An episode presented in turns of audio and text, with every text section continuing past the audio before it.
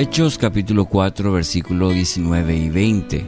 Pero Pedro y Juan respondieron diciéndoles, Juzgad si es justo delante de Dios obedecer a vosotros antes que a Dios, porque no podemos dejar de decir lo que hemos visto y oído.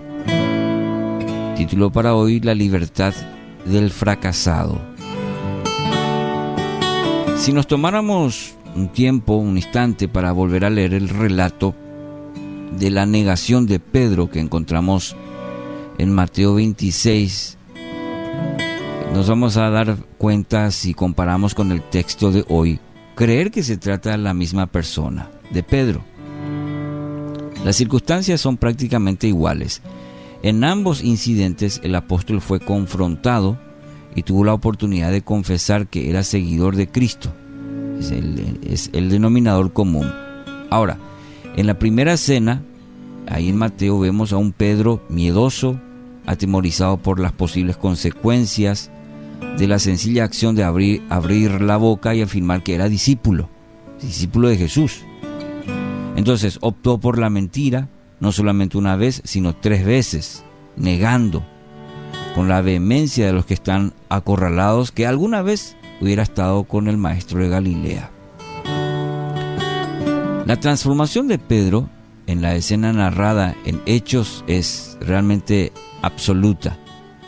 Y lejos ahora de sentirse intimidado por las amenazas del Sanedrín, los confrontó con firmeza, con audacia, y proclamó que no tenía intención ni por un instante de retomar el camino que tan apasionadamente abrazó en aquella ocasión de Mateo 26, cuál era el silencio.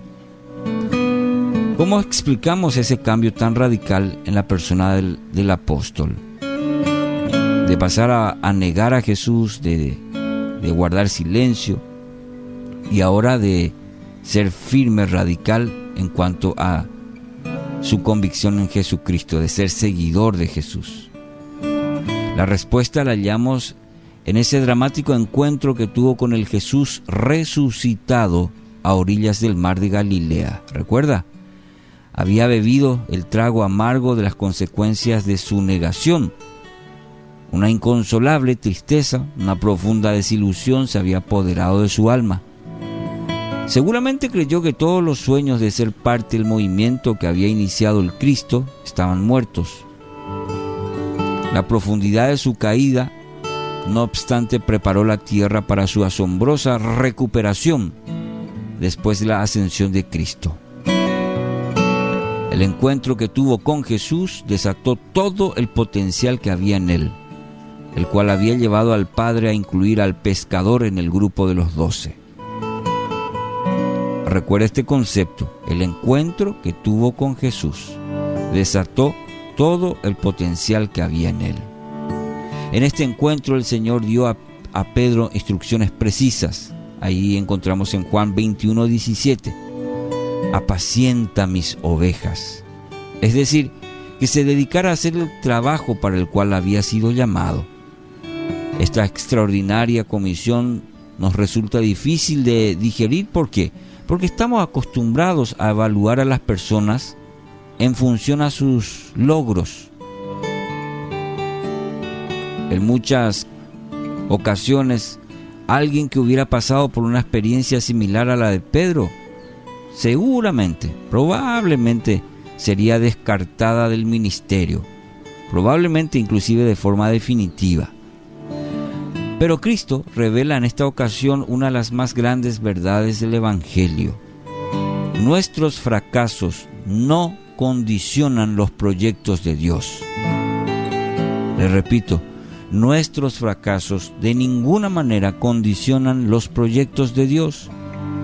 Lo que mantiene en pie el proyecto del Señor para nuestras vidas no es nuestra propia fidelidad, sino la fidelidad de aquel que nos ha llamado. En una forma muy real Jesús le está diciendo al desilusionado discípulo, levántate, yo sigo creyendo en ti. Y esta palabra pudiera ser para usted en esta mañana también. Quizás en el fracaso, en los errores que haya cometido, Y el mismo Jesús le dice, levántate, yo sigo creyendo en ti.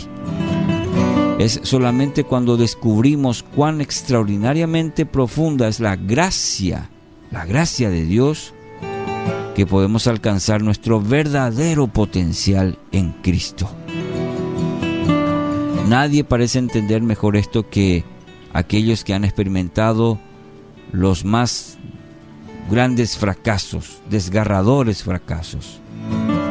Por eso muchas veces los más intrépidos miembros del cuerpo son los que han sido rescatados de las peores condiciones.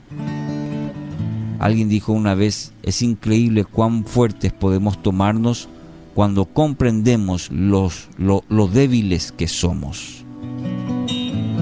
Es increíble cuán fuertes podemos tornarnos cuando comprendemos lo débiles que somos. Que así sea en este día mediante su palabra, la gracia del Señor sea sobre tu vida. En el nombre de Jesús. Amén.